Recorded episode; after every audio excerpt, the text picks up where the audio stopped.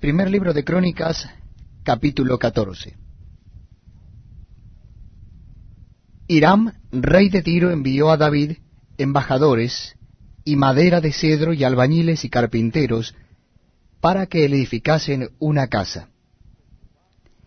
Y entendió David que Jehová lo había confirmado como rey sobre Israel, y que había exaltado su reino sobre su pueblo Israel. Entonces David tomó también mujeres en Jerusalén, y engendró David más hijos e hijas. Y estos son los nombres de los que le nacieron en Jerusalén.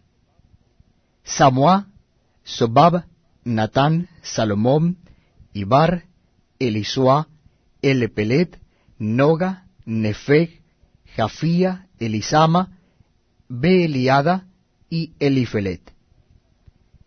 Oyendo los filisteos que David había sido ungido rey sobre todo Israel, subieron todos los filisteos en busca de David.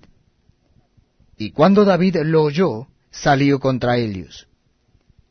Y vinieron los filisteos y se extendieron por el valle de Refaim. Entonces David consultó a Dios diciendo, ¿Subiré contra los filisteos? ¿Los entregarás en mi mano? Y Jehová le dijo, Sube, porque yo los entregaré en tus manos. Subieron pues a Baal Perasim, y allí los derrotó David. Dijo luego David, Dios rompió mis enemigos por mi mano, como se rompen las aguas. Por esto llamaron el nombre de aquel lugar Baal Perasim. Y dejaron allí sus dioses, y David dijo que los quemasen. Y volviendo los filisteos a extenderse por el valle, David volvió a consultar a Dios, y Dios le dijo, No subas tras ellos, sino rodéalos, para venir a ellos por delante de las balsameras.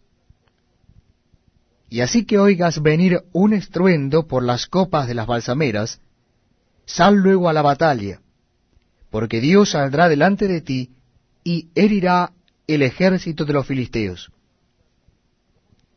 Hizo pues David como Dios le mandó, y derrotaron el ejército de los filisteos desde Gabaón hasta Gezer.